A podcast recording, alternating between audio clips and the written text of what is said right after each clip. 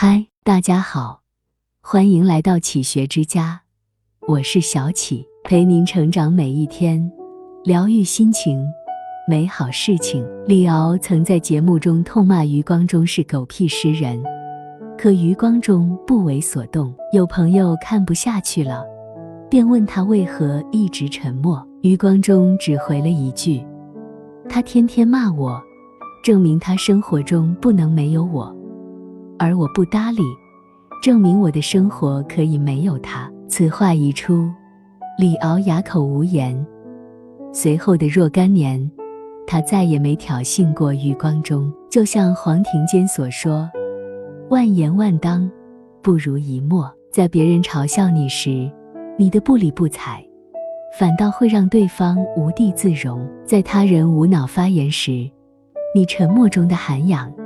也可尽显自身的情商。很多时候，沉默虽然没有声音，却比千言万语更有力量。一遭遇误解时，不变。林语堂曾感慨：以声变声，不如以无声变声；以言变言，不如以无言变言。以前，我们被人误解时，总恨不得找别人说个三天三夜澄清自己。然而经历了一些世事以后，就会明白，他人的评论、外界的认可，其实与我们的生活本身毫无关系。活得通透的人，早已学会了沉默对待一切是非。汉武帝时，有位叫公孙弘的大臣，出身寒微，即使后来做了丞相。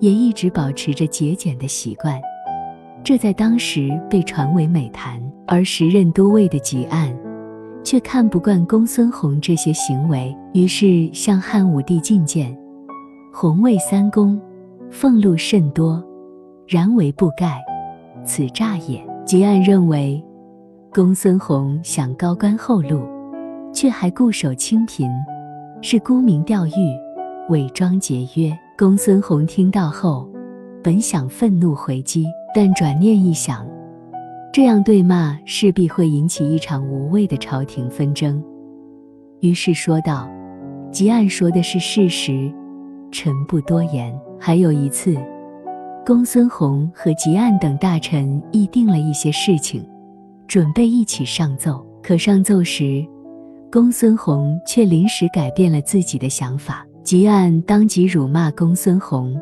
虚伪狡诈，而公孙弘依旧不争不辩，不做任何解释。后来，汉武帝问公孙弘：“事实证明你所陈述的事情是对的，可当大臣们劫难你的时候，你为什么不澄清呢？”公孙弘淡定地回道：“知臣者以臣为忠，不知臣者以臣为不忠。”汉武帝由此。对公孙弘刮目相看，此后也更加器重他。古人曾说：“雄辩是银，沉默是金。”在遇到争执时，沉默往往比语言更加受用。毕竟，人和人的认知层次是不一样的。若是遇到点分歧，遭受点误解，便要处处解释，事事辩驳，不仅说服不了别人。反而会极大地消耗自己的精气神。唯有保持沉默，你才能屏蔽外界的杂音，心平气和地处理每一次冲突。二、利益受损时不争。老子说：“夫为不争，故天下莫能与之争。”这里的不争，不是世人以为的懦弱和妥协，而是一种看淡名利后的不争。一种洞穿人性后的沉着，在利益关头，绝大部分人都难免汲汲营营，争名夺利。而真正的聪明人，不屑于踏入尔虞我诈的是非圈子，而会把更多的精力都用来做更值得的事。电视剧《天道》中，丁元英早期在柏林做私募基金，赚得盆满钵满，在如此光明的前景下。所有人都以为他会趁着势头大干特干，没想到丁元英却因不忍在中国股市上割肉，解散了私募基金。那些曾跟丁元英一起赚钱的人，觉得他损害了大家的利益，于是他们合起伙来，扣留了丁元英的资金，只给他留了一点生活费。但无论他人怎样侵吞他的资产，丁元英始终都像一个旁观者般，未发一言辩解。也正因如此，丁元英才得以顺利地回到国内，开启了一种新的生活。俗话说：“水因善下终归海，山不争高自成峰。”很多事情，争未必有一个好结果，不争也未必落于人后。争得越多，反而会被名利所惑，最后深陷得失的漩涡。不争一时之短，方得一世之长。在人人都争先恐后的时代，不争的人早已在无人注意的角落，开辟出了一片更大的生存空间。三遇到烂人时，不理。很喜欢《了不起的麦瑟尔夫人》中的一句话：那些不讲道理的人。大可以继续刁难我。十年后，我改变的是自己的人生，而他们改变的只有自己的刁难对象。与烂人争辩，消耗的是自己的人生。对于那些恶意的重伤，不理不睬才是最狠的报复。给大家讲两个故事。第一个故事的主人公阿泰斯特。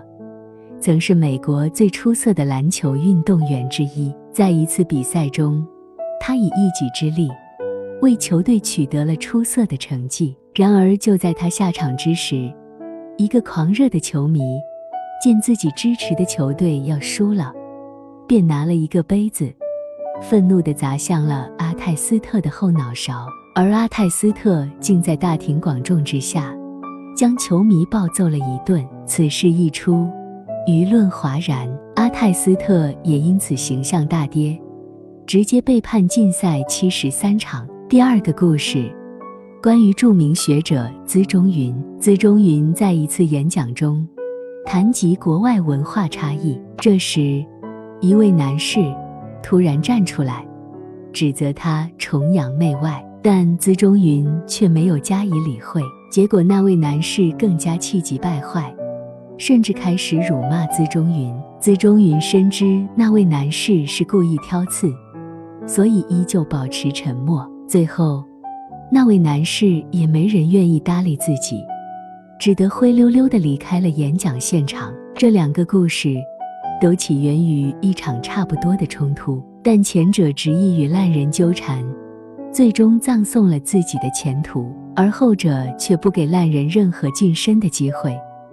这份气魄，也使得烂人知难而退。老话说：“将军有剑，不斩草营。”真正大格局的人，都懂得无视对手的挑衅。若你也不幸与烂人狭路相逢，不要耗费时间与之较劲，把注意力从烂人身上收回，把精力用于提升自己，才是最高明的做法。四，面对诋毁时，不怒。胡适传中记载过这样一件事：胡适刚到北大时，曾和陈独秀等人一起创办了《新青年》杂志。这件事情很快就遭到了复古派文人的拼命抵制，他们到处抹黑杂志的文章，诋毁胡适的人品，将胡适等人贬得一无是处。这些言论传得沸沸扬扬。胡适却充耳不闻。这时，有人劝胡适刊登一些反击的文章。如果放任这些负面声音持续发酵，势必会误导很多不明就里的读者。胡适却说，如此非但不可如愿，反而会将推广新文化的杂志办成吵闹的骂街文学。胡适深知，若与那些复古派们一来一回的对骂，势必会拉低自身以及《新青年》杂志的层次，倒不如置之不理。而后面发展的结果，也正如胡适所料，复古派们在自讨没趣中停止了叫骂，《新青年》杂志却逐渐向好，还在推动历史发展的进程中，起到了举足轻重的作用。遇到诋毁、争辩，是最低层次的反击。富兰克林也说。